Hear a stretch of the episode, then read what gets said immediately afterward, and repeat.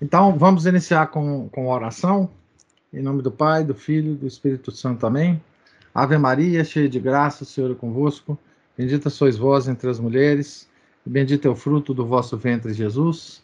Santa Maria, Mãe de Deus, rogai por nós, pecadores, agora e na hora de nossa morte. Amém. São Felipe Neri, rogai por nós. Nossa Senhora de Fátima, rogai por nós, em nome do Pai, do Filho e do Espírito Santo. Amém. Então, nós vamos é, começar hoje um novo capítulo é, do livro Catecismo Católico da Crise da Igreja, do padre Matias Gudron, da Fraternidade São Pio X. É, o, o capítulo é sobre o sacerdócio católico e ele vai, nesse capítulo, é, nos dizer como a crise da igreja vai é, impactar é? o sacerdócio católico. Como que é que a, os conceitos vão ser é, atenuados e às vezes mudados a respeito do sacerdócio católico. E para isso o, o Padre Matias ele começa é, por definir o, corretamente uh, o, o, sacerdócio católico, e depois ele vai uh, mencionar outras coisas sobre muito atuais até na discussão do momento, né? Sobre a participação de mulheres no sacerdócio, sobre, sobre a participação dos leigos, enfim, essas coisas todas que estão na crista da onda aí agora. Então, a primeira pergunta que ele responde é: o que é o sacerdócio católico? Né? Então, ele diz: o sacerdote católico é sobre a terra o ministro do sumo sacerdote eterno, Jesus Cristo. Único mediador. Único mediador, pontífice, é, significa o que faz a ponte, né? O único mediador entre Deus e os homens. Pela ordenação sacerdotal, participa de seus poderes. Só ele pode validamente celebrar o sacrifício da missa, perdoar os pecados, abençoar e consagrar. O sacerdote não é, portanto, o presidente de uma assembleia, mas tem faculdades que o simples fiel não tem. Foi com efeito aos apóstolos somente, e não a todos os discípulos, que Cristo disse: Fazer isto em memória de mim. Lucas 22, 19. Aqui eu só uh, enfatizo uh, nessa última frase, né?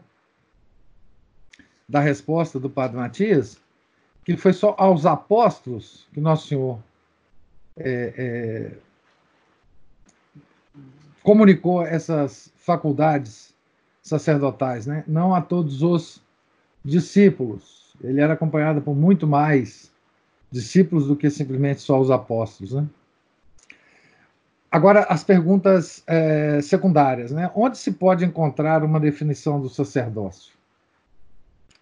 A Epístola aos Hebreus ensina, abre aspas, todo sumo sacerdote tomado dentre os homens está estabelecido para intervir em favor dos homens nas suas relações com Deus, a fim de oferecer dons e sacrifícios pelos pecados. Hebreus 5:1. O que essa definição manifesta? Essa definição manifesta que o sacerdote é Primeiro, tomado dentre os homens e colocado à parte para ser consagrado a Deus. Segundo, estabelecido em favor dos homens, logo encarregado de uma função pública em relação aos fiéis, a relação, as relações dos fiéis com Deus. Terceiro, constituído como sacrificador. Então, são as três eh, características né, do sacerdote: tomado entre os homens, consagrado, estabelecida em favor dos homens, numa função pública e, e, e constituído como sacrificador. Então, o, o sacerdote é então essencialmente um mediador? Sim, o sacerdote é essencialmente um mediador, um intermediário entre Deus e os fiéis.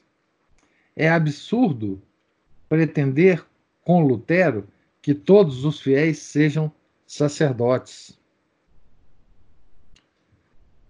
O que o Lutero afirmava, né, na sua revolta.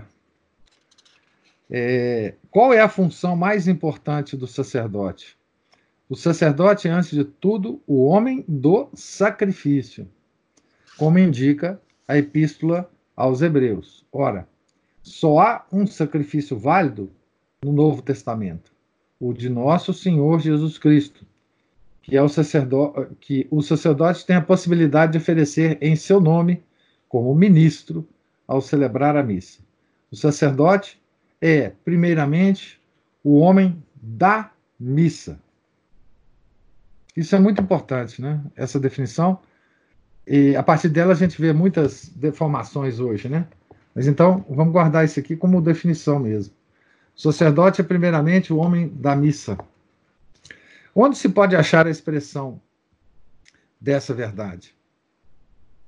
No rito da ordenação, o bispo diz ao novo ordenado, quando lhe dá o cálice e a patena: recebe o poder de oferecer a Deus o sacrifício e de celebrar a missa, tanto pelos vivos quanto pelos mortos.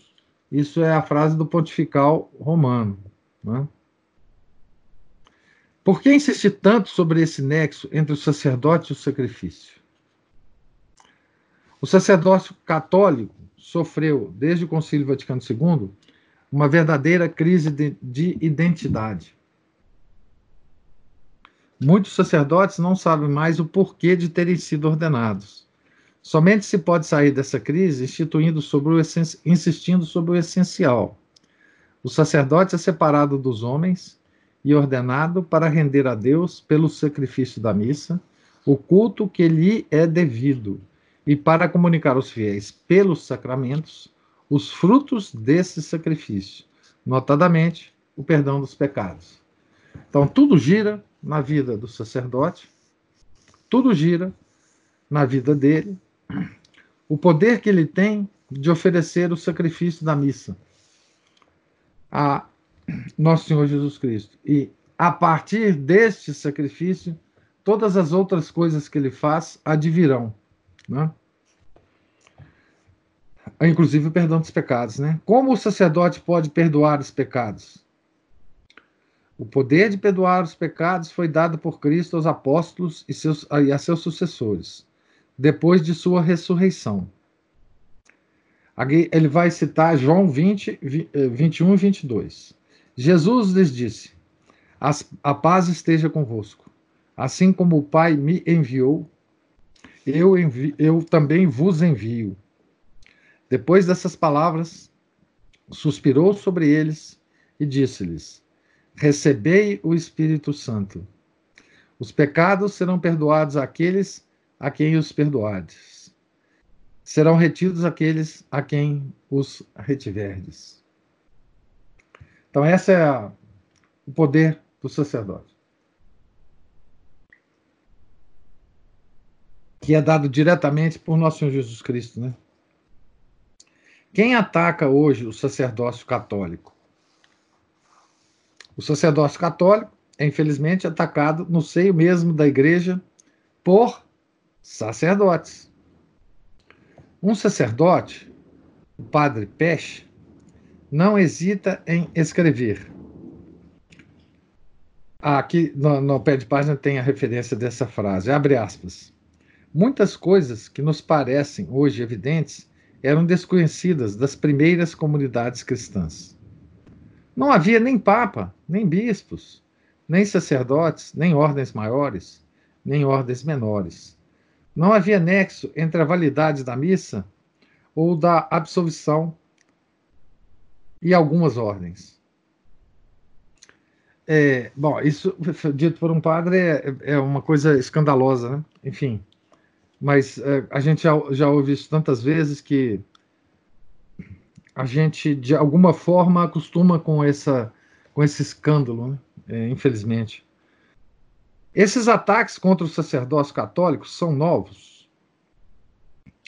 Essas afirmações heréticas não têm nada de original, pois os protestantes diziam já a mesma coisa no século XVI. O Concílio de Trento condenou-lhes solenemente os erros. É, aqui, na seção 23 do Concílio de Trento, determina: se alguém disser que a ordem ou a ordenação sagrada não é verdadeiramente e propriamente um sacramento instituído por nosso Senhor Jesus Cristo, ou que é apenas uma invenção humana, imaginada por homens ignorantes nas coisas eclesiásticas, ou somente um rito pelo qual se escolhe os ministros da palavra e dos sacramentos, seja anátema. Outra, outro anátema, né? Se alguém disser que não há na Igreja Católica hierarquia instituída por uma disposição divina que se compõe de bispos, de sacerdotes e de outros ministros, seja anátema. É, essa expressão seja anátema, né? significa simplesmente esteja excomungado quem afirmar o acima, né? o que está dito acima. Esse padre, né, voltando lá ao padre Peixe, ele, ele demonstra que ele, ele, a, a ideia dele é o seguinte, é que nas tais primeiras comunidades cristãs, aliás, esse negócio do cristianismo primitivo, primeiras é, comunidades cristãs, toda vez que vocês veem alguém falando isso, vocês podem sair correndo porque já vem besteira, né? Então, ele está dizendo o seguinte, que nas primeiras comunidades cristãs não havia ainda o sacramento. Não havia, uh, ele diz, não havia hierarquia, né? não, não havia nem papa, nem bispo, nem sacerdote, nem ordens maiores, nem ordens menores. Não havia nexo entre a validade da missa ou da absolvição e algumas ordens. Então, ele está dizendo o seguinte, que tudo isso que ele disse que não existia, só passou a existir depois. Então, na, a, a, instituição da, do sacrifício da missa não foi feita por nosso Senhor Jesus Cristo. No fundo, o que o padre está falando. Né? Ele, ele cai nessas duas condenações do, do, do Concílio de Trento, né? Tá certo? É, nesses dois anátemas do Concílio de Trento. Né? Então, o Vaticano II tem alguma responsabilidade na atual crise do sacerdócio? que, que vocês acham, hein? Que o padre Matias vai responder aqui. É, o Vaticano II contribuiu para a crise do sacerdote ao insistir exageradamente sobre o sacerdócio comum dos fiéis. Note bem o seguinte, gente. Essa expressão é a expressão é, dos, dos, documentos e depois das declarações de, das altas autoridades da igreja, né? O tal sacerdócio comum dos fiéis. Isso é, é simplesmente é, ideia do Lutero. Né? Quer dizer, a, a igreja não afirma diretamente que todo fiel é um sacerdote, como Lutero falava, mas ela afirma quase isso. É muito parecido com isso. Né? Ah, é falso que todos os cristãos é, que todos os cristãos participem por causa do seu batismo no sacerdócio de Cristo? Então, é, essa ideia também conciliar, né? É de que por causa do nosso batismo nós temos, é, enfim, alguma participação nesse sacerdócio de, de, de, de Cristo, né? A expressão participar no sacerdócio de Cristo pode designar duas coisas muito diferentes. Beneficiar-se dos efeitos desse sacerdócio poder se inserir no sacrifício de Cristo para ser oferecido com ele e receber os frutos desse sacrifício. É a participação principalmente passiva, que não torna, de modo nenhum, sacerdote no sentido próprio do termo. Sim, se participar do sacrifício é, presente na, na, na, na hora do, do oferecimento, né? E poder se inserir, se inserir para ser oferecido, nós mesmos ser oferecidos com ele é, no sacrifício da cruz, né? Que é o, o, a própria maneira de, de, de, de, assistir à missa, né? É se inserir no, no sacrifício que nosso Senhor está oferecendo ao Pai e, e, e, e nos, nos, nos, inseri, nos inserirmos nesse sacrifício para receber os frutos desse sacrifício. Né? A segunda maneira que pode ser entendida essa expressão participar no sacerdócio católico é exercer como ministro esse sacerdócio, poder oferecer realmente o sacrifício de Cristo e transmitir os seus frutos. É uma participação ativa, aquela do sacerdote no sentido próprio. Então, a expressão é, que é comum é, hoje é, na, na, na, era conciliar, né, ela é dúbia, mas ela não é dúbia porque involuntariamente, não. Ela é dúbia pra, pra, por malícia. Tá certo? Porque participar do sacerdócio, no sacerdócio de Cristo, é, é, de um lado, de forma passiva, sim. De outro, de forma ativa, não. Essa distinção entre participação ativa e participação passiva no sacerdócio de Cristo é tradicional? São Tomás de Aquino explica que o sacramento do batismo remete ao, abre aspas, remete ao culto divino na qualidade de membro passivo do sacerdócio de Cristo. Ao passo que, fecha aspas, ao passo que o sacramento da ordem, abre aspas, remete ao culto divino como membro ativo do sacerdócio. Então está aqui no pé de página a, a referência à Suma Teológica. Os fiéis não têm, mesmo assim, uma atividade para exercer Então, de qualquer forma, esse participar não significa uma, atividade, né? Os fiéis devem se preparar ativamente para a união ao sacrifício de Cristo, trabalhando em, em se sacrificarem a si mesmo.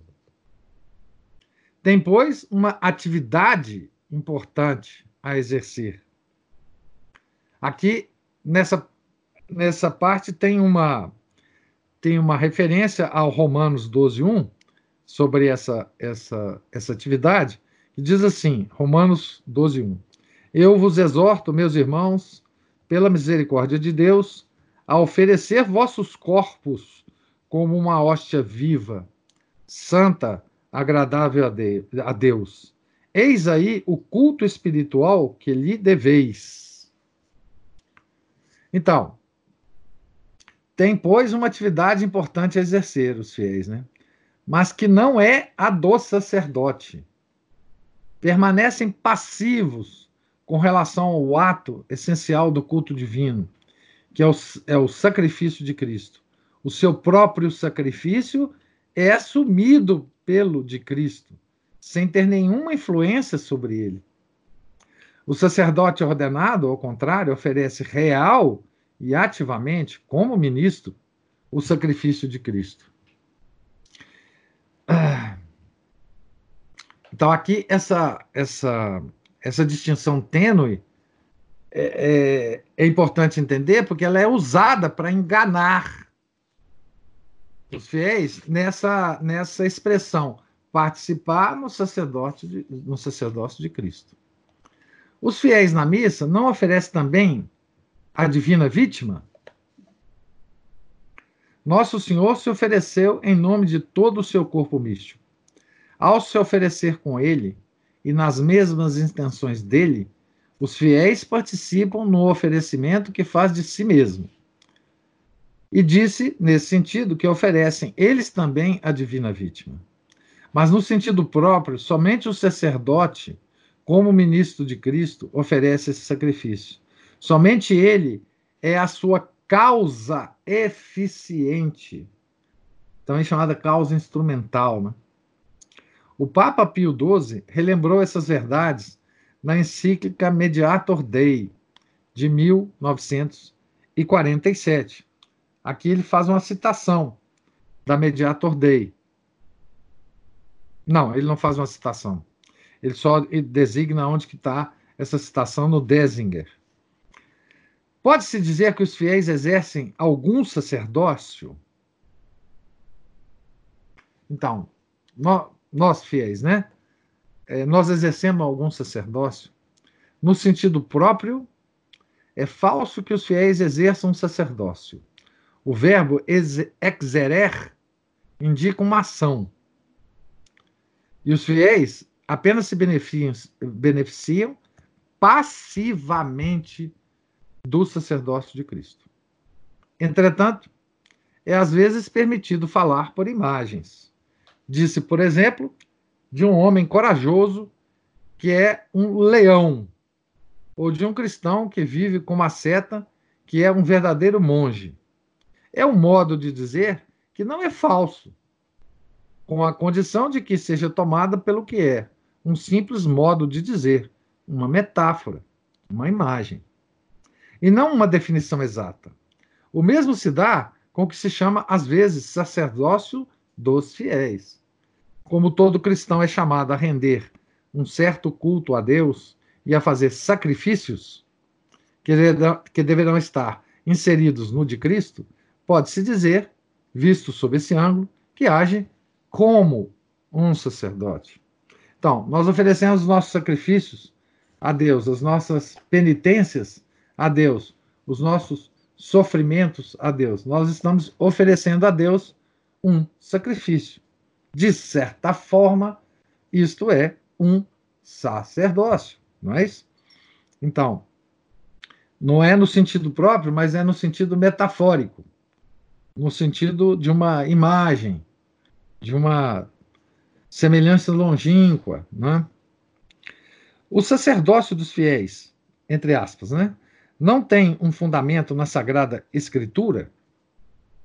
O sacerdócio dos fiéis, entre aspas, tem por fundamento alguns textos nas Sagradas Escrituras que são precisamente metáforas.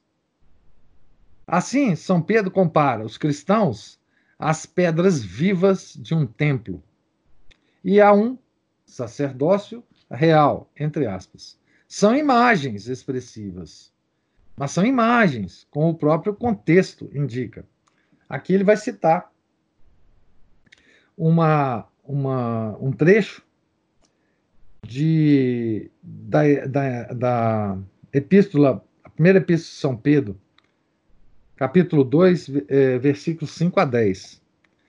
Então, São Pedro diz: Vós mesmos, como pedras vivas, entrais na estrutura do edifício, para formar um templo espiritual, um, um sacerdócio santo, a fim de oferecer sacrifícios espirituais agradáveis a Deus por Jesus Cristo. Por Jesus Cristo.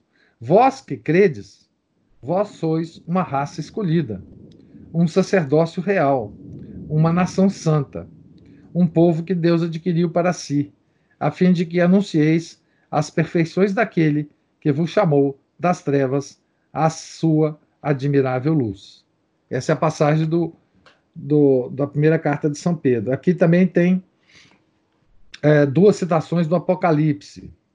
Do mesmo modo, São João afirma duas vezes no Apocalipse que Jesus Cristo fez de nós um reino e, e sacerdotes para Deus seu Pai. Isso é no, no Apocalipse 1:6 e no Apocalipse no Apocalipse 5:10. Então são as, as metáforas é, usadas nas Sagradas Escrituras. Como o Vaticano II insistiu exageradamente sobre o sacerdócio comum dos fiéis. Então vamos ver nos documentos do concílio agora, né?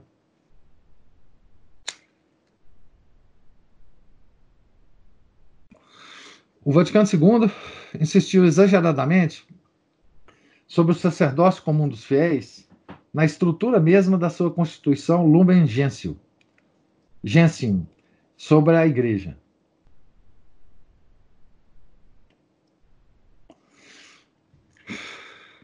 Antes de falar da hierarquia e do sacerdócio no sentido próprio, a Constituição Conciliar trata do a expressão, essa expressão, hein? Povo de Deus. É importantíssima essa expressão é, no modernismo. Tá? Ela nasceu no século XIX. Acho, se não estou bem enganado, essa expressão foi cunhada por um herege chamado Jorge Tirrell, padre jesuíta que foi excomungado, morreu fora da igreja. É, mas é, essa, essa, expressão é chave no Concílio Vaticano II. Então, antes de falar da hierarquia e do sacerdócio, é, no sentido próprio, a Constituição Conciliar trata do povo de Deus e de seu sacerdócio universal.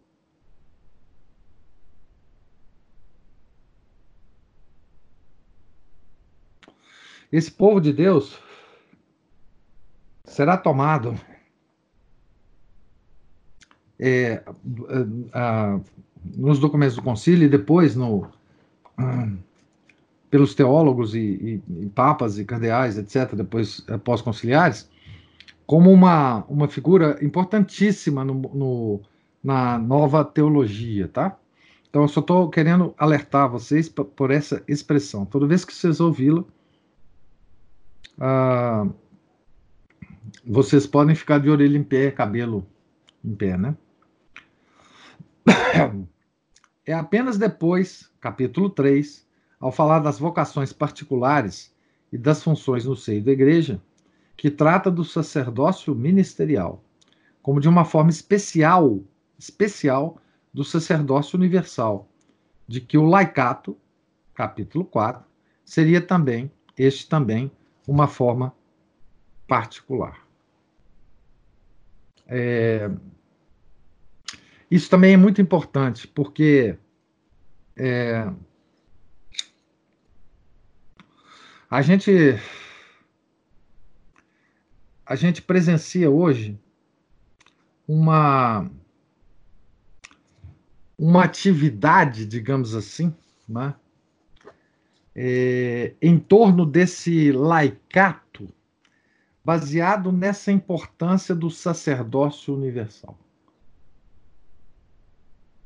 Eu já tive muitas é, oportunidades de falar é, sobre isso ah, nesse, nos, nos, ah, em alguns centros católicos né, que se formaram nos últimos tempos no Brasil, baseados justamente nessa atividade do, do homem, do fiel leigo. Né?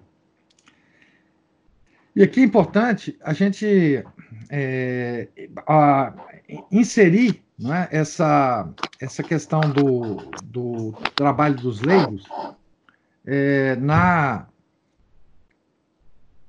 na verdadeira perspectiva da igreja.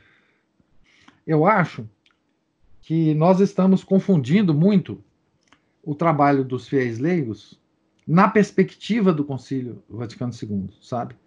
É, quer dizer, a perspectiva do Concílio Vaticano II é que o sacerdócio universal está em todo católico.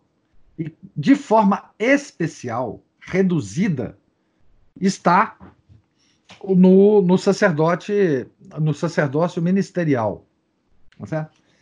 É, isso passa uma ideia falsa de que os leigos vão tem a, a, na, nas mãos a salvação da igreja, a salvação a, universal. O próprio conceito de povo de Deus, ele foi, ele, ele surgiu justamente para substituir o conceito de igreja. Né? Uh, inclusive, esse Jorge Tirrell, ele afirmava que a infalibilidade que era considerada que era da igreja, não é da igreja, é do povo de Deus. O povo de Deus que é infalível. Então, existe uma substituição aqui é, da igreja pelo tal povo de Deus, certo? E o movimento laico, principalmente o, o atual, ele se, ele se equivoca às vezes é, em se colocar como esse sacerdote universal, é, dentro desse é, sacerdócio universal. Isso é muito, muito errado. Isso é muito, muito perigoso. Certo? Então, continuando.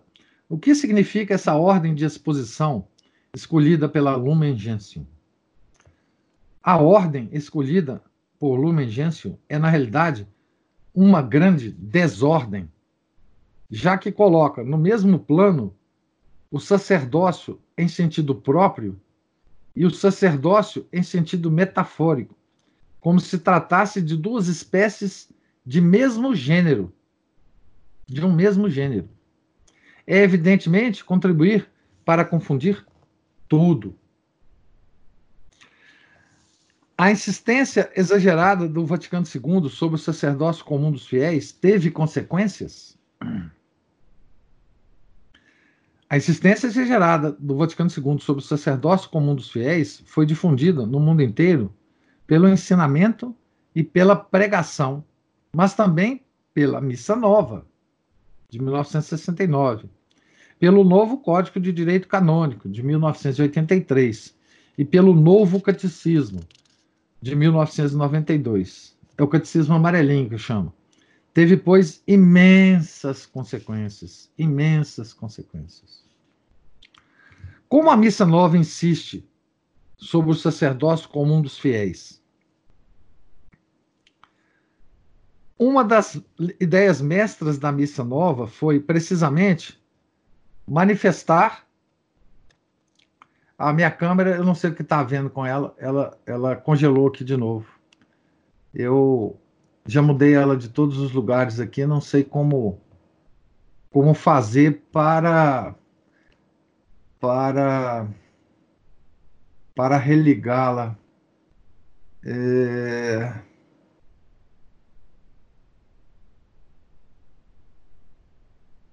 Não sei se eu vou tentar fazer um negócio aqui. Se a gente cair, eu volto de novo, gente.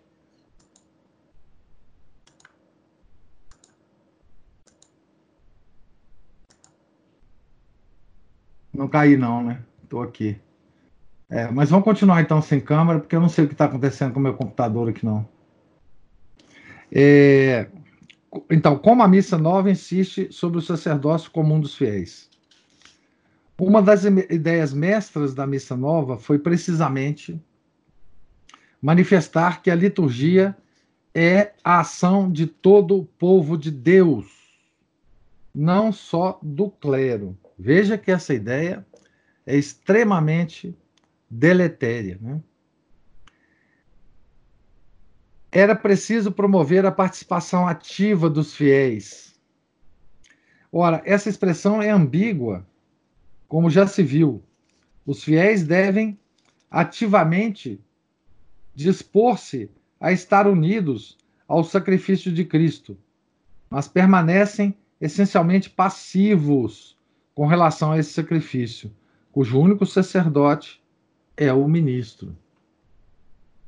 De fato, em vez de favorecer a participação espiritual e sobrenatural dos fiéis, a nova liturgia insiste, insiste em sua participação exterior e confia-lhes funções antigamente reservadas aos ministros sagrados, leituras, etc., que a gente sabe, né? O que, que é isso? Ah, está funcionando a câmera, é? É porque então eu não estou vendo ela aqui. Ótimo. Vocês vão poder ver essa beleza do professor Anguete aqui. Pois bem, é...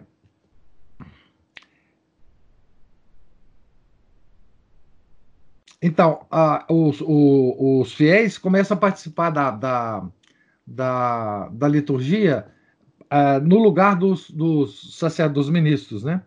O padre é muito mais o delegado e o animador da Assembleia do que o ministro de nosso Senhor Jesus Cristo.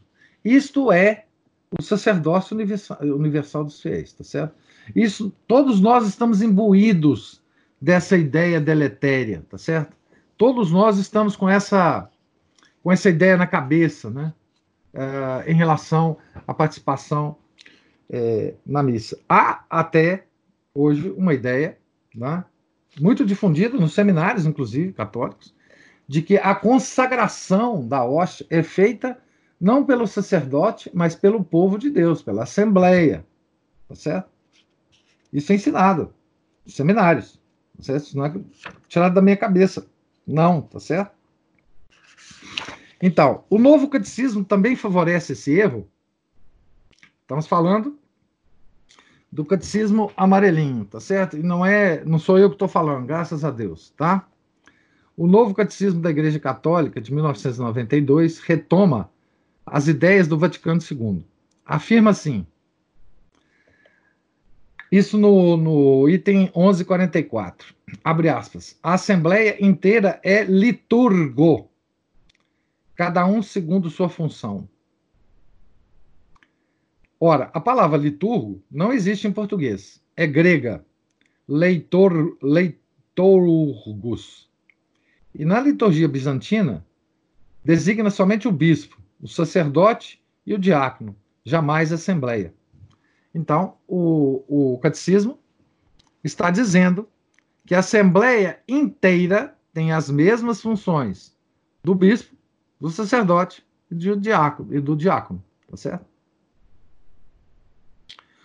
O novo Código de Direito Canônico insiste também, de modo exagerado, sobre o sacerdócio comum dos fiéis, porque ele falou que tem três instâncias que, que favorecem essa ideia. E ele, ele disse da missa nova, do, do catecismo e do Código de Direito Canônico. Então ele vai dizer agora onde que, como que o código vai, vai favorecer essa ideia. O novo Código de Direito Canônico de 1983 foi apresentado por João Paulo II como, abre aspas, um grande esforço para traduzir em linguagem canônica a doutrina mesma da eclesiologia conciliar. Fecha aspas. E notadamente, abre aspas.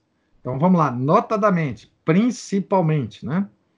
A doutrina segundo a qual todos os membros do povo de, de, de Deus, cada um segundo sua modalidade, participam na tripla função, na tripla função de Cristo. As funções sacerdotal, profética e real. Tá certo? Então aqui tem uma nota que é muito interessante ler antes de fazer qualquer comentário. João Paulo II, Constituição Apostólica Sacra Disciplina Leges, 25 de janeiro de 1983, promulgando o novo Código de Direito Canônico. Isso ele falou nessa nessa Constituição Apostólica. O Papa acrescentou, vamos lá, abre aspas, poder-se-ia mesmo dizer que a partir daí, que é a partir daí que o código toma esse caráter de complementaridade com relação ao ensinamento do Concílio Vaticano II, e em particular em relação às duas constituições, a Constituição Dogmática Lumen Gentium e a Constituição Pastoral Gaudium et Spes. Disso resulta que aquilo que constitui a novidade essencial do Concílio Vaticano II, na continuidade da tradição legislativa da Igreja, sobretudo no que concerne à eclesiologia, constitui igualmente a novidade no código, no, no novo código. Então é isso. O novo código é tenta absorver toda a novidade do concílio é, Vaticano II. Então, quando a gente diz que existe uma nova religião, eu digo isso em várias instâncias, em vários momentos. É, não é brincadeira e não é uma metáfora que eu estou fazendo. Né? Existe uma nova religião. Como se traduz na prática, no novo código, essa insistência sobre sacerdócio comum dos fiéis. A estrutura do novo código, como a estrutura da, da Constituição Lumen Gentium, é muito significativa. O Código Tradicional de 1917, depois de um primeiro uh, livro apresentando as normas gerais, tratava das pessoas. No segundo livro, fazia-o em três partes Primeira, dos clérigos. Segunda, dos religiosos. Terceira, dos leigos. O novo código consagra também o seu primeiro livro, As Normas Gerais, mas intitula seu segundo livro, O Povo de Deus. E ali trata, primeiro, dos fiéis em geral. depois, segundo, né, depois somente da hierarquia. Terceiro, enfim, dos religiosos. Então, a mudança de estrutura não é uma coisa é, não é uma coisa simples. A mudança de estrutura é uma mudança de visão. Simplesmente assim, ah, simplesmente assim. Quando você muda a estrutura de um documento que vai, que vai definir a igreja, o que você coloca primeiro é o mais importante. E depois as coisas menos importantes. Né? Em relação, veja, mais importante, menos importante, em relação à estrutura da igreja e o que ela faz. O que ela faz é o sacrifício do Nosso Senhor. Né? Que é o, o, o papel fundamental do sacerdote oferecer o sacrifício da missa. E é sobre esse aspecto é que tem a importância relativa de cada um de nós, né? Essa mudança de estrutura é verdadeiramente a marca de uma mudança de doutrina? Será que o padre Matias não está não tá aqui é, exagerando? A mudança de estrutura operada pelo novo código é, é explicada pelo cânon 204, que é precisamente o primeiro cânon do livro 2 no próprio código, tá? Ele está citando o próprio código para é, justificar o que, que ele está falando. Então, abre aspas. Os fiéis de Cristo são os que, incorporados a Cristo pelo batismo, estão constituídos em povo de Deus, e que por essa razão, feitos participantes, à sua maneira, da função sacerdotal, profética e real de Cristo. Estão chamados a exercer cada um segundo a sua condição, a sua condição própria, a missão que Deus confiou à igreja, para que esta a, a cumprisse no mundo. Então, é o próprio código que fala isso, né? Então, primeiro é o povo de Deus, o sacerdócio universal, né? Então, está claro aqui, né? Que, que vai exercer a, a função sacerdotal, profética e real. Depois vem as especificações mais é, é, é, específicas, né? desculpe, as, as, as, as, definições mais específicas do, do sacerdote, dos religiosos, enfim. O que manifesta a definição dada nesse cânon 2004, é, 204? Como a Constituição Lumen Gentium, o novo código começa por afirmar que todos os cristãos são sacerdotes, embora de maneira diversificada o sacerdócio ministerial, próprio dos padres, seria somente uma modalidade especial do sacerdócio universal. Então, coisas da mesma espécie, só diferencia em grau. Do mesmo modo, todos os cristãos são apresentados como participantes do poder de governo, ou seja, do, do da função real, é, sacerdotal, profética e real, da função real. O papel da hierarquia é apresentado só em seguida, como um serviço prestado à comunidade. Ou seja, você, nós que vivemos né, nas, nas paróquias, é, digamos assim, normais hoje em dia, graças a Deus eu não sou um deles, nós vemos isso na prática. Quem manda nas igrejas são os fiéis. O sacerdote está ali para prestar um serviço. Às vezes, o serviço é, que ele presta é o mais é, desprezível deles, o mais, é, digamos assim, substituível deles. Os fiéis nas paróquias permanecem. Dizem até que tiram e, e, e substituem padres que eles não gostam, né? Isso eu não posso saber. Mas essa, essa hierarquia, ela não só está descrita no Código Canônico, como ela foi implementada. Implementada. Na realidade. Não, não, não, é, não, é, não é uma. Isso aqui não é uma opinião do Padre Matias, né? Isso aqui é uma, uma, uma realidade que nós é, é, podemos ver né? com, querendo, a gente vê, só não querendo que a gente não vê, né? Essa nova maneira de apresentar as coisas opõe-se verdadeiramente à, tra à tradição? Será que isso não está na tradição, né? Usando aqui a, a ideia da hermenêutica da continuidade, né? Não será que o concílio só aprimorou o que já existia na tradição, né? Não será que nós estamos com muita minhoca na cabeça, né? De achar que isso é uma coisa nova, mas isso já tinha na igreja, já tinha na tradição da igreja. Então, o Padre Matias vai citar aqui é, o ensinamento de São Pio X, né, que diz o seguinte: é, bom, ele vai citar um trecho da encíclica Vehementer Nus, é de 11 de 2 de 1906, um pouco antes dele, dele, dele editar a grande, extraordinária encíclica Pascendi, né? Abre aspas para São Pio X. A igreja é uma sociedade, por essência, desigual. A igreja é uma sociedade, por essência, desigual.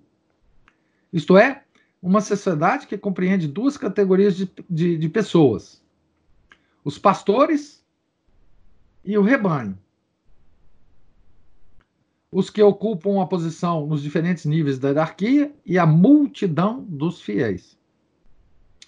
E essas categorias são de tal modo distintas entre si que apenas no corpo pastoral reside o direito e a autoridade necessários para promover e dirigir todos os membros rumo ao fim da sociedade, da sociedade igreja, né?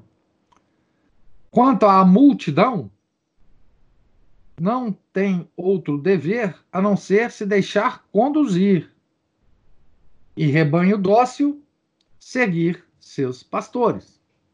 Então, vocês peguem esta, esse trecho e comparem com o que é praticado na missa, o que é dito no novo catecismo da Igreja Católica e o que é dito no Código de Direito Canônico, e vocês podem tirar, vocês mesmos, a conclusão de se mudou ou não alguma coisa.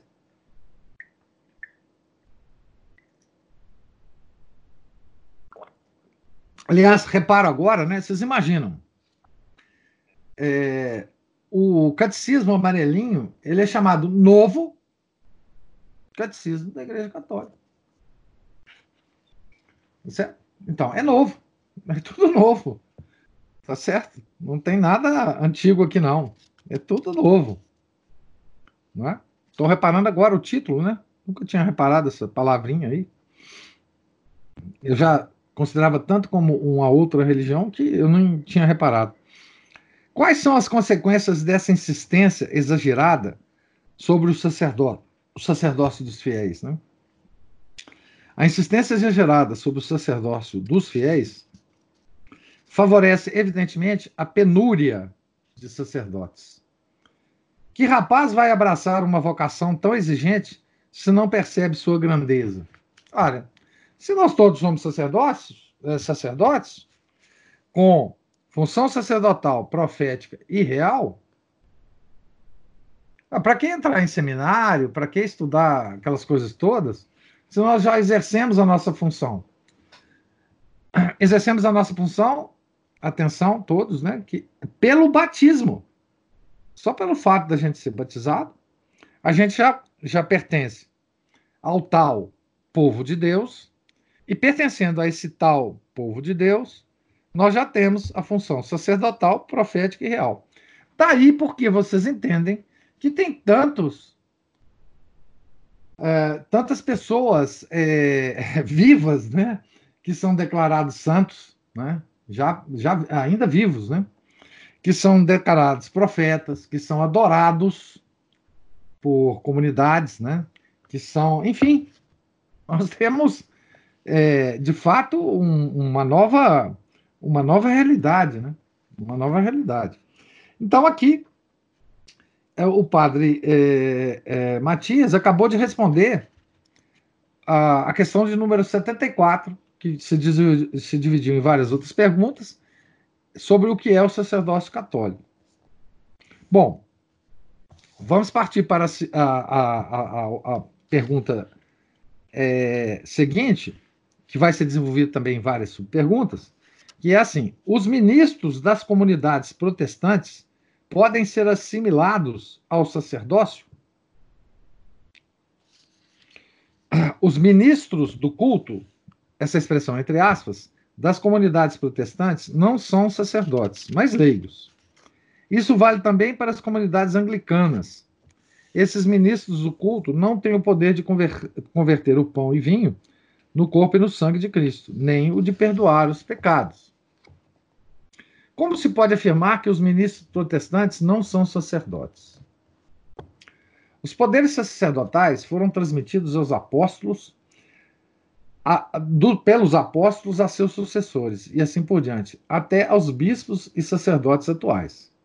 É o que se chama sucessão apostólica. Se essa sucessão é interrompida, como é o caso dos protestantes, esses poderes são perdidos. Então, quando a gente fala no credo que a gente crê numa igreja apostólica, né? Católica, apostólica, romana, esse apostólico é por, causa da sucessão apostólica, né? Vem dos apóstolos, né? Que veio, veio de Cristo, obviamente. Como a sucessão apostólica foi interrompida no caso dos protestantes? A sucessão apostólica foi interrompida no caso dos protestantes porque eles cessaram de crer nela, recusando que a ordem seja um sacramento instituído por nosso Senhor Jesus Cristo. E assim cessaram de desejar transmiti-la. De fato, abandonaram os ritos litúrgicos pelos quais é transmitido. Não existe, não existe sacramento da ordem, né? Na, na, nas milhares de, de confissões protestantes. Né? A sucessão apostólica foi igualmente interrompida no caso dos anglicanos. Alguns anglicanos creem hoje no sacerdócio e pretendem tê-lo conservado. Entretanto, o ritual adotado pelo anglicanismo a partir da década de 50 do século XVI, modificava consideravelmente os ritos de ordenação, a ponto de nem mesmo exprimir mais a graça própria que esses ritos deviam conferir.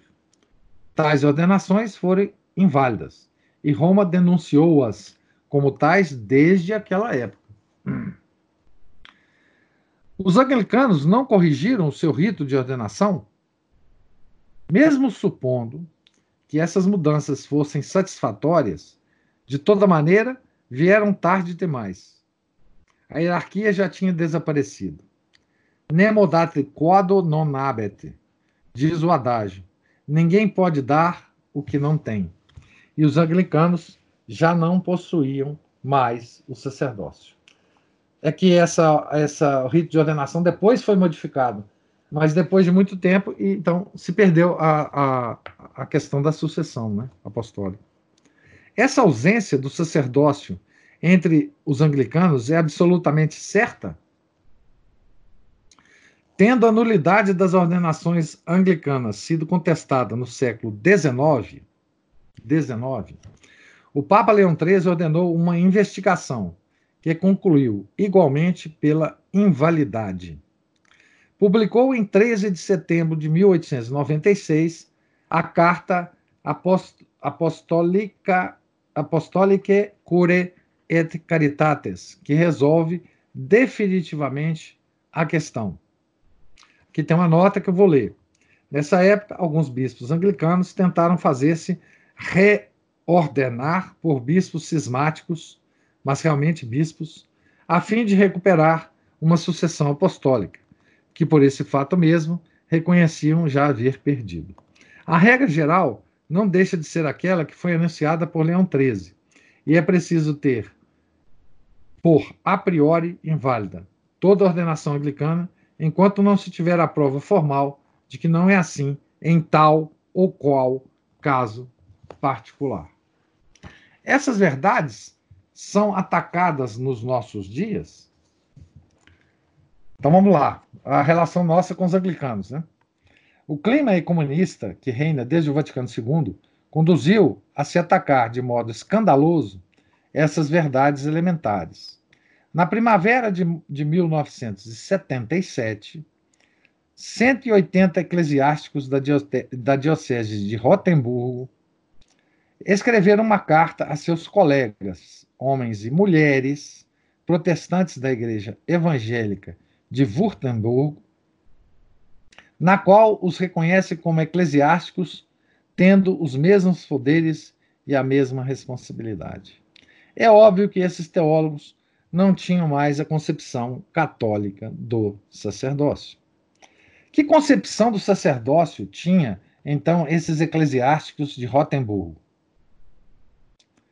Os signatários de Rotemburgo afirmavam, abre aspas, ter, abandonado uma teoria do sacrifício que podia dar a impressão de que o sacrifício de Jesus sobre a cruz devesse, de novo, ser oferecido ou renovado em vista de nossa reconciliação com Deus. No fundo, pensamos ter hoje uma prática da ceia inteligente e fundada sobre a Escritura, que poderia ter existido antes dos reformadores. Então, aqui é exatamente o ataque ao sacrifício propiciatório. Né? O que manifesta essa declaração? Vê-se bem a relação que une o sacerdócio ao sacrifício da missa.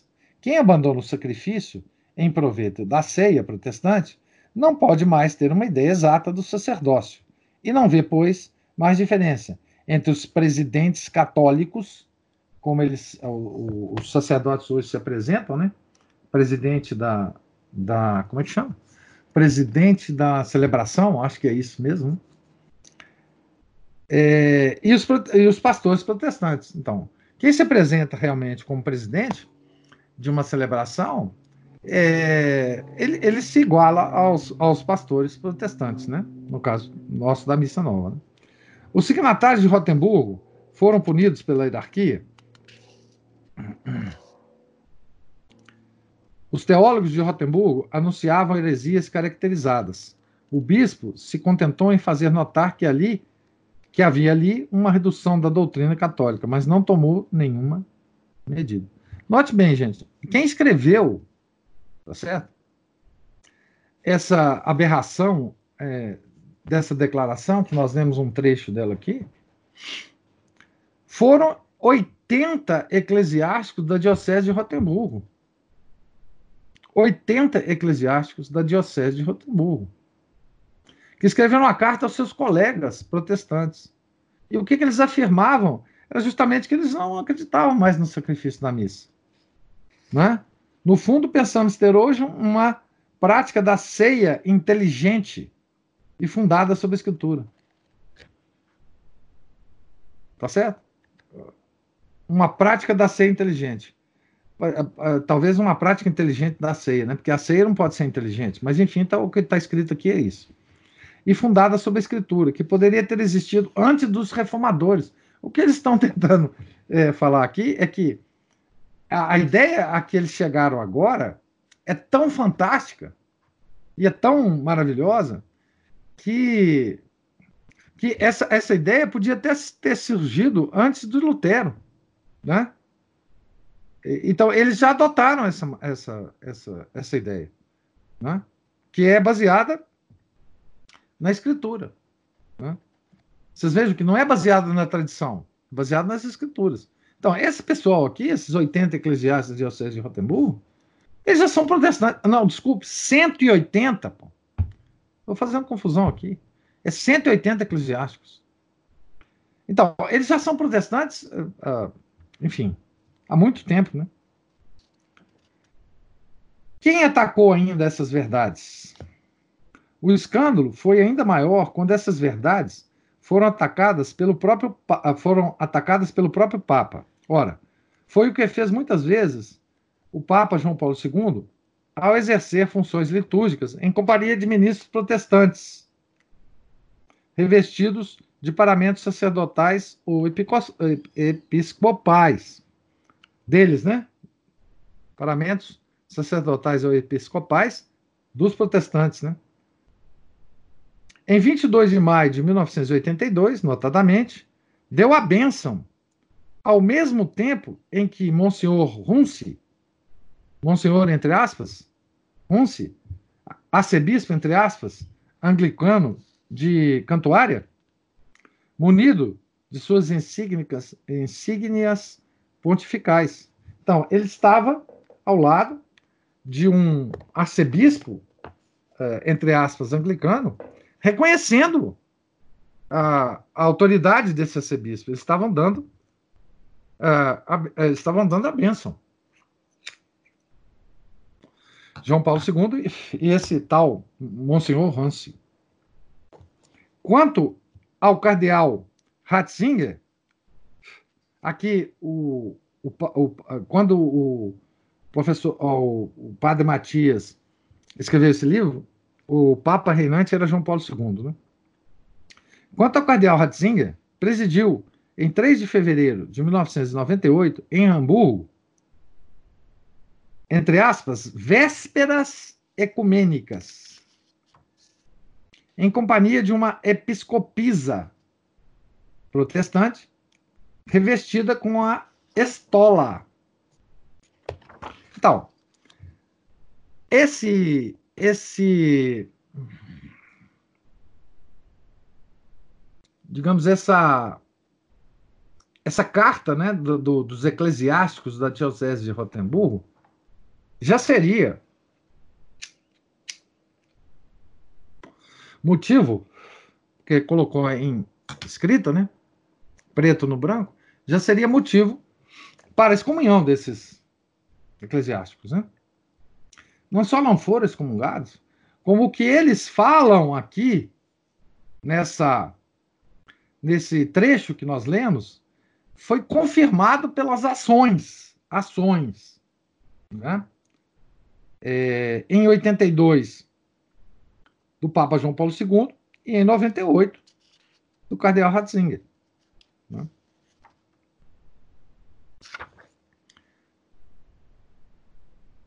Que, que celebrou com a episcopisa, né? O que, é que significa o, o Cardeal Ratzinger celebrar é, uma, uma véspera ecumênica com uma episcopisa, né? Significa que ele considera o ministério desta mulher, tá certo? Como ministério válido. Ou seja, ele considera que essa episcopisa realmente possa dar a bênção sacerdotal. Tá certo? Então, isso é uma ação que confirma, de fato, o que esse documento é, do, do, da, da Diocese de Rotemburgo é, fala. Não é? É exatamente isso que isso significa. É a mesma, a mesma coisa que significa o que o Papa João Paulo II fez ao, ao dar a bênção com, com, com, com Monsenhor arcebispo anglicano. Ou seja, ele está reconhecendo toda a hierarquia da igreja anglicana como válida. Né? Então vamos à próxima pergunta, né? Uma mulher pode ser ordenada sacerdotisa? Somente um homem, indivíduo do sexo masculino, batizado, pode receber validamente a ordenação sacerdotal. Isso decorre claramente da Sagrada Escritura, da tradição e do, do magistério da Igreja do fato de que a igreja não possui nenhum poder sobre as condições essenciais dos sacramentos, decorre que não pode autorizar a, a ordenação de mulheres. Seria, de todo modo, inválida. Aqui tem uma. Bom, esse, esse assunto, é, ele, ele ficou, é, de repente, muito moderno, né?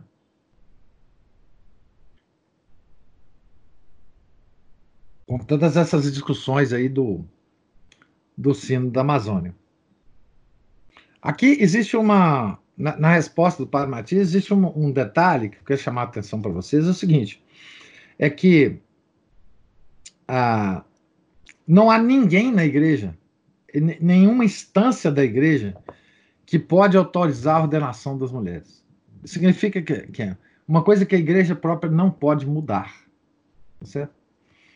Então, é, não. Ah, se houver algum louco que vá propor a ordenação de mulheres, que ainda não foi feita na Igreja Católica, esta ordenação será inválida, não tem outra forma. Ela será inválida. Qualquer que seja a autoridade que vá autorizar isto. Não, não, ah, não há nenhuma autoridade na igreja que pode autorizar isto. Esta é a, é a, é a condição, tá certo? Não tem. Como se sabe que somente um homem, indivíduo do sexo masculino, pode validamente ser validamente ordenado é, sacerdócio, sacerdote? É um fato indubitável, estabelecido pela Sagrada Escritura, que Cristo somente chamou homens para serem seus apóstolos. A igreja não poderia modificar essa escolha.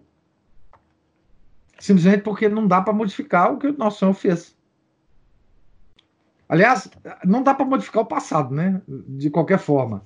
Mas principalmente o que o nosso Senhor fez, né? A respeito das convenções da época, não basta para explicar por que Cristo escolheu apenas homens.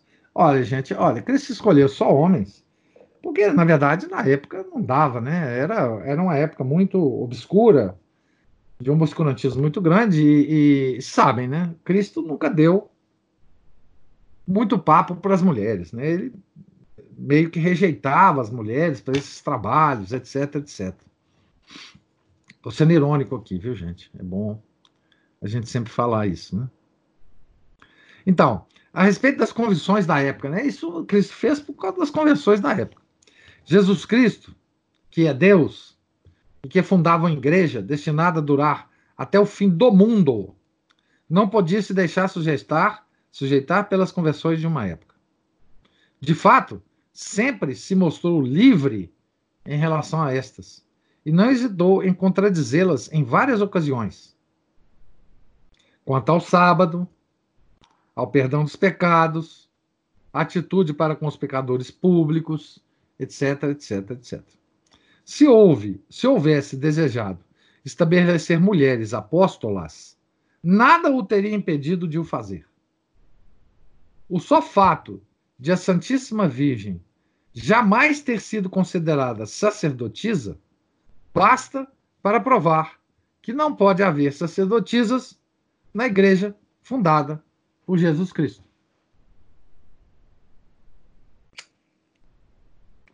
Se sacerdotisa fosse uma coisa querida por nosso Senhor Jesus Cristo, quem mais?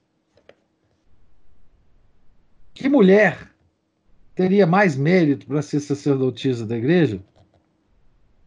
Senão a Virgem Santíssima. Não, ela não foi sacerdotisa. Já vejam, Nossa Senhora não tem o poder de consagrar uma hóstia. Tá certo? o padre, o fulaninho mais longínquo que existe, se ele for padre, ele tem esse poder. Nossa Senhora não tem. Anjo não tem esse poder, né? Veja o poder que tem um sacerdote. A Sagrada Escritura proíbe explicitamente o estabelecimento de mulheres sacerdotisas. São Paulo escreve aos Coríntios.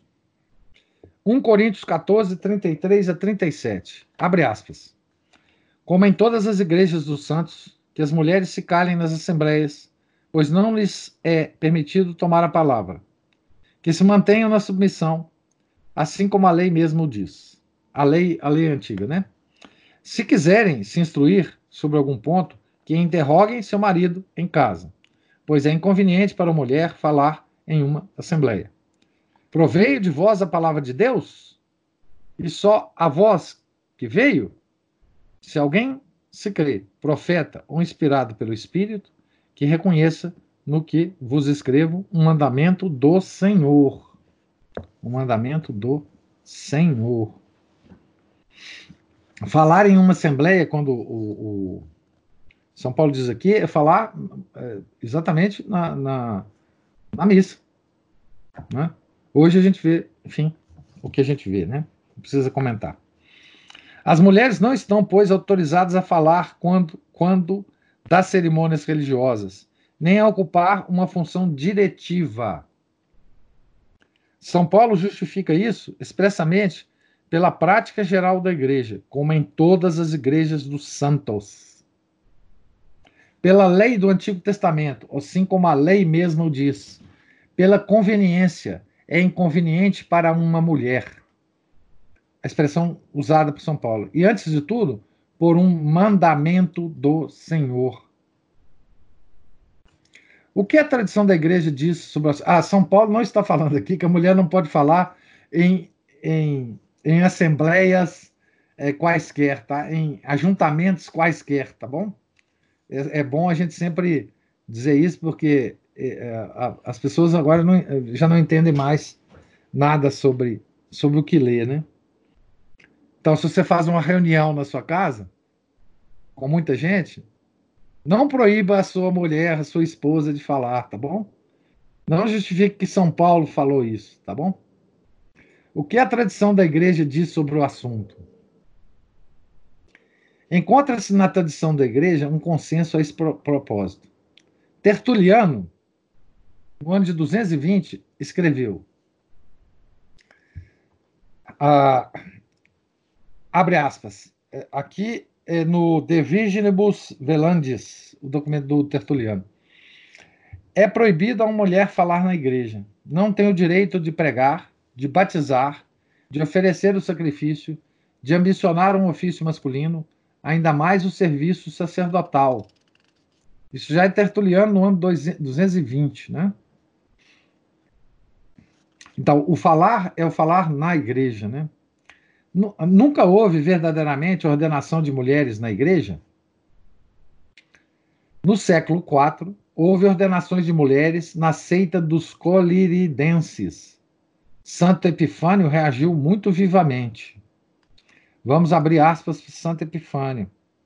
A diversos hereges, hereses abre aspas, em uma cerimônia ilícita e blasfematória, ordenam mulheres e oferecem por elas um sacrifício em nome de Maria. Isso quer dizer que todo esse negócio é blasfematório e ímpio. É uma alteração da mensagem do Espírito Santo. De fato, tudo isso é diabólico e é obra de um espírito impuro. Fecha aspas. Santo Epifânio, hein? Logo depois afirma: em nenhum lugar uma mulher exerceu o ofício de um sacerdócio, de um sacerdote. De fato, nunca houve sacerdotisas na Igreja Católica. Apesar de não ter havido sacerdotisas, não houve na igreja diaconisas? Ah. Não pode, então, ordenar diáconas? Né? isso também já é, é falado. Esse, esse assunto está extremamente é, é, atual, né? Esse que nós estamos lendo aqui agora. As diaconisas, que existiram durante um certo tempo, não realizavam as funções litúrgicas do diácono. Eram unicamente escolhidas para fazer as unções de óleo sobre as mulheres antes do batismo e para o cuidado das mulheres, das mulheres doentes. É dito nas constituições apostólicas, abre aspas, a diaconisa não benze, não preenche nenhuma das funções que são do sacerdote ou do diácono. Ela faz somente o ofício de portadora e ajuda os sacerdotes quando dos batismos de mulheres por uma razão de decência Tá certo? Então aqui ele está citando a Constituições Apostólicas 7, 28, 6. Existem documentos recentes sobre a impossibilidade de ordenação de mulheres? Retomando o ensino dos diferentes sínodos, o Código de Direito Canônico anuncia o princípio. Esse código que ele está citando aqui é o de 1917. Abre aspas. Somente um homem vir. Batizado, recebe validamente a ordenação sagrada. Código de 1917, cano 968. Artigo 1, primeiro. Em sua carta apostólica Ordinácio Sacerdotales, de 22 de maio de 1994, João Paulo II também lembrou a doutrina tradicional, abre aspas, para João Paulo II, no, no documento a Ordenácio Sacerdotalis, a fim de que não subsista nenhuma dúvida sobre uma questão de grande importância que concerne a própria Constituição Divina da Igreja, eu declaro, em virtude de minha missão de confirmar meus irmãos, que a Igreja não tem, de nenhuma maneira, o poder, o poder de conferir a ordenação sacerdotal a mulheres, que essa posição deve ser definitivamente mantida por todos os fiéis da igreja. Fecha aspas. Então, aqui, João Paulo II está, inclusive, é, se engajando, é, engajando o poder do Papa para falar isso aqui, né? para afirmar isso aqui. Né? essa parte é muito importante. Né? Qual é o grau de autoridade desse ensinamento? Como todos os papas posteriores ao Vaticano II, João Paulo II repugnava engajar sua autoridade de modo infalível. Apesar de certas aparências, não fez aqui, é o que eu disse, né? Ele só eh, teve uma, um ímpeto de engajar, né? Lembrou a doutrina tradicional, mas invocando a autoridade do magistério ordinário da igreja. E fez, em vez de exercer pessoalmente o carisma do ensinamento infalível de que é adotado como Papa. Ele podia ter engajado todo o poder da autoridade infalível e determinar isso, e aí isso aqui seria é, é, é, uma afirmação dogmática né, do, do Papa. Enfim, ele não quis fazer. Né? Esse, ensinamento, esse ensinamento é falível ou infalível? Né? O ensinamento da igreja sobre a impossibilidade de ordenação de mulheres é infalível. Mas esse caráter infalível vem da sua, de que essa verdade sempre foi objeto de seu magistério ordinário e não do documento de João Paulo II. É, a infalibilidade, é, uma das, das, notas de infalibilidade é essa, né? De ser é, o ensinamento geral de todos os papas, não tem ninguém que. Então, essa infalibilidade vem do, do, do magistério ordinário. Né? Nós já falamos sobre infalibilidade aqui, as notas de infalibilidade, enfim, é, em outra parte dessas, uh, dessas, dessas nossas leituras aqui. Né? A questão número 77, né? e eu já termino para abrir para vocês para observações e perguntas. Qual é a razão profunda da impossibilidade de sacerdócio de mulheres? A razão profunda pela qual a mulher não pode virar sacerdote se acha na ordem da criação.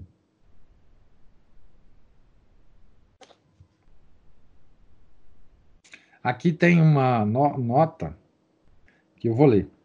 Sobre a exegese católica dos primeiros capítulos do Gênesis, consultar a resposta da Comissão Bíblica de 30 de junho de 1909.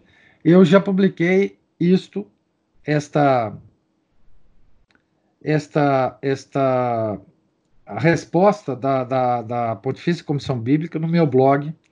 Se alguém puder achar e depois é, é, colocar o link aí, quando eu falo sobre. Eu acho que eu falo numa, numa, numa, num post sobre o Papa Francisco e a nova religião, se não me engano. Não sei se é a parte 1 ou a parte 2 dessa. Eu fiz dois posts sobre isso. E num desses dois posts eu publico, é, traduzido, essa, essa resposta sobre os primeiros três capítulos do Gênesis, que é muito importante, né? É, sobre o papado ainda de São Pio X. Né? Então, continuando aqui a, a resposta. A relação entre homem e mulher reflete, com efeito, a ordem da criação. O homem é o símbolo de Deus e a mulher o da criação. Por conseguinte, a mulher, por sua natureza, não é capaz de ser o representante autorizado de Deus. Uma tal posição não é discriminatória para com as mulheres? esse argumento é bom, né? Porque é, tá, esse, esse, essa, esse argumento é sempre levantado contra a igreja, né? Que a igreja é contra as mulheres, né? Não se trata de colocar princípios a priori de discriminação ou não discriminação, mas de, de observar a realidade como tal como é e de agir de modo conforme ao real. Só uma atitude ideologizada se recusa a ver a diferença que existe entre os sexos. Em que essas diferenças entre o homem e a mulher interessam para o culto divino? É, por que, que essa coisa vai passar para o culto divino, né? Para quem tem um olhar sem a priori, é claro que o homem tem uma índole mais ativa, produtora e realizadora. É a ele que cabe agir sobre o mundo e transformá-lo. Também é a ele que cabe o papel de governar e de dirigir a sociedade. A mulher, ao contrário, tem uma índole mais passiva e receptora. Seu domínio é, antes de tudo, o círculo restrito da família e dos filhos. Seu papel é mais o de ser dirigida do que o de dirigir. É por isso que São Paulo diz: o homem é a cabeça da mulher. É também por essa razão que Deus, na Sagrada Escritura, é representado com os traços de um homem. Deus transcende a distinção de sexos.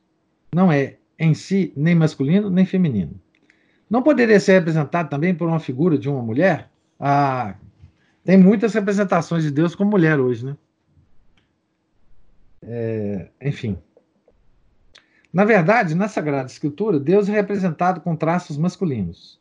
É pai e esposo do povo escolhido. É opor-se à revelação e é parodiar o evangelho de forma blasfematória, rezar Mãe Nossa, como se faz em alguns lugares. Você imagina, na época que o Padre Matias é, escreveu o livro, já se rezava Mãe Nossa, né? Em vez de Pai Nosso, né? Todas as religiões que creem em um Deus criador fazem dele uma imagem masculina, ao menos a que concerne ao Deus principal. As divindades femininas se encontram, ao contrário, nas religiões panteístas, que não fazem nenhuma diferença entre Deus e o mundo. Não é um caso, não é um caso que, ao ser, ao se encarnar, Deus se fez homem e não mulher. Não é um acaso, desculpe. Não é um acaso que, ao se encarnar, Deus se fez homem e não mulher. Bom, ele poderia ter escolhido, né? O fato de Jesus Cristo, o fato de que Jesus Cristo é um homem, implica que os sacerdotes devam, devam ser homens? Isso também é muito interessante. Desde o pecado de Adão, que como chefe de toda a humanidade levou-a consigo inteira em sua queda, Jesus Cristo é o único mediador entre Deus e os homens, o único pontífice, o único sumo sacerdote. Os sacerdotes do Novo Testamento apenas são instrumentos que ele escolheu para si, para continuar sua obra, que fez participarem de seu sacerdócio. De fato, então, de que o Verbo de Deus, do fato, então, de que o Verbo de Deus, para ser o novo Adão, se encarnou em uma natureza masculina, Somente um homem pode participar de seu sacerdócio. Então, esse é o fato, digamos assim, quase que de ordem natural, né? ordem biológica. Né? É... O que revelam as, as reivindicações atuais de ordenação de mulheres?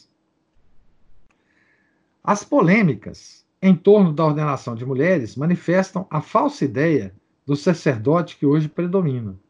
Se somente se vê no sacerdote um animador social, presidente de assembleias locais do povo de Deus, que consola os aflitos e entretém o sentimento religioso dos fiéis, não se vê bem porque uma mulher não poderia preencher essa função.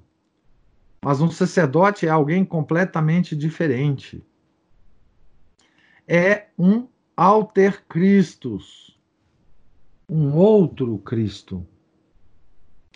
E aqui, gente, essa discussão da, da, da ordenação de mulheres, essa, essa, essa resposta aqui, ela é central para a gente entender isso.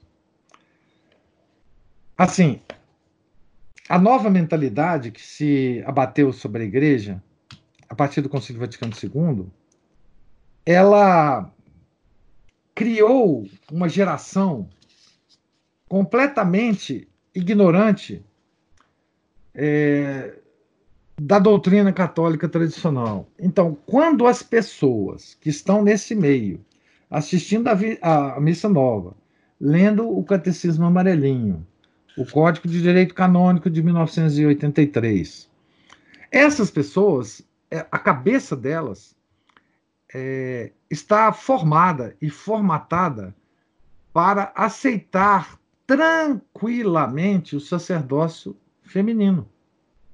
Tá certo? Não tem sentido para elas dentro do conceito que elas têm de religião, de missa, de igreja, não tem a menor é, é, possibilidade delas recusarem um tipo de ideia dessa.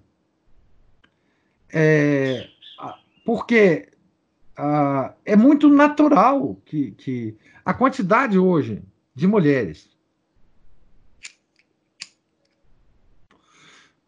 que participam da missa, assim, é, as poucas vezes que eu, eu vou a, a missa nova por, por obrigação, por, por quase que por enfim, para não dar escândalo, etc., só nessas condições que eu, que eu vou, é, eu fico pasmo, assim, quando eu chego antes da missa, a quantidade de mulher que tem no altar, fazendo opção de coisa.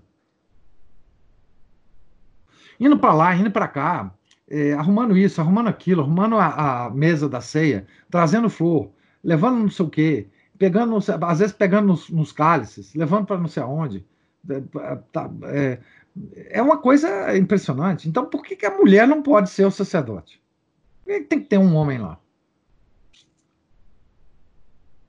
Se as mulheres fazem tudo, é, se depois vão nas leituras, tudo.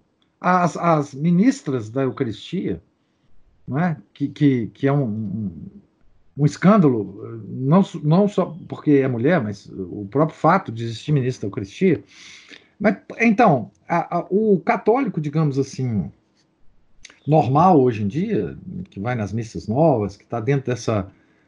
Ele não tem a menor é, capacidade de distinguir. E, e, ele acha natural. Ele, ele ah, muitas vezes, eu não, não, não, não sei isso, mas eu posso suspeitar que se a gente for discutir isso com um católico normal, sem normal mesmo, sem formação, sem. É, ele não vai nem entender por que, que é, parte da igreja é, resiste ao sacerdócio é, feminino. Não, para ele não tem, é, não tem sentido isso. Não tem sentido não ter sacerdotisas. E o argumento da discriminação pega nessas pessoas porque o mundo hoje está completamente ideologizado. Né? Então, assim, é, se algum dia vier esse absurdo na igreja,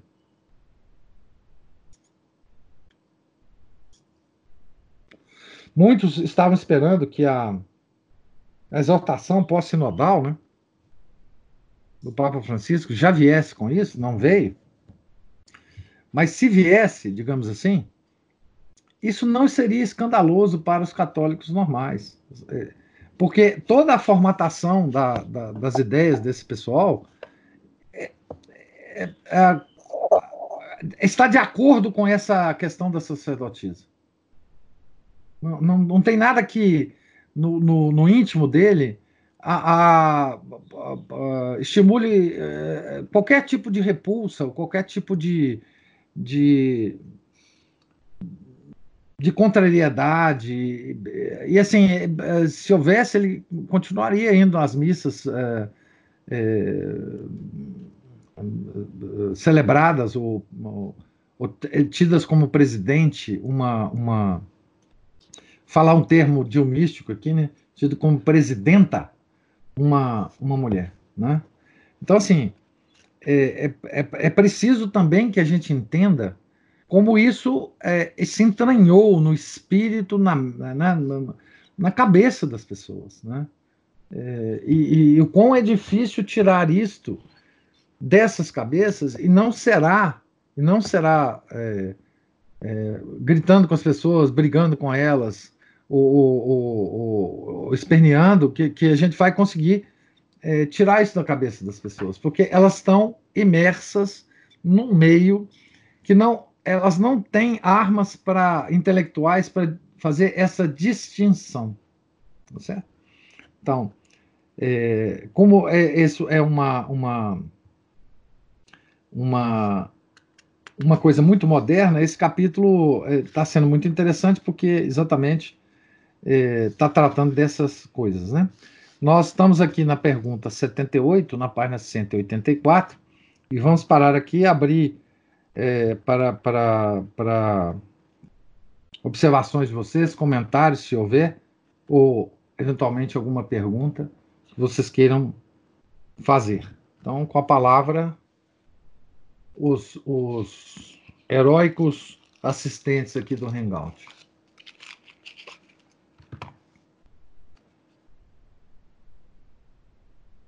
Coragem, gente, coragem. Só uma curiosidade aqui, professor. Sim. Em que ano foi escrito esse livro? Eu procurei aqui no meu Foi livro, acho. 2008, 2000 e... Ah, deixa eu ver aqui. Do, é, que que é, antes de 2010, tá? Ah, tá. É, deixa eu ver aqui. Esse livro saiu na, na Alemanha primeiro, depois na França, depois... Aqui no Brasil foi 2011, mas ele é antes de 2010, Uhum, tá? Então, assim... tá. Ele, ele, por exemplo, não se refere ao Papa, ao Papa Bento XVI aqui, é o Papa João Paulo II. O ano exatamente eu não sei, ah, ah, Ana Paula, não- mas foi, foi anterior.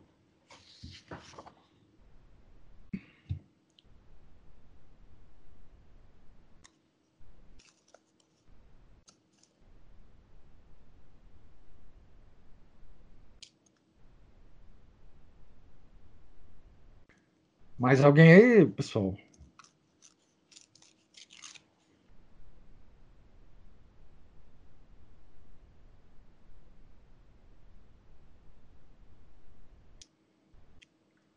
Então vamos é, terminar a- o nosso papo aqui com uma, uma oração.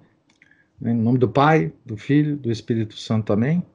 Ave Maria, cheia de graça, o Senhor é convosco. Bendita sois vós entre as mulheres, bendito é o fruto do vosso ventre, Jesus. Santa Maria, Mãe de Deus, rogai por nós, pecadores, agora e na hora de nossa morte. Amém.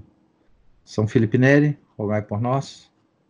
Nossa Senhora de Fátima, rogai por nós. Em nome do Pai, do Filho, do Espírito Santo. Amém. Até a próxima, pessoal. Até a próxima.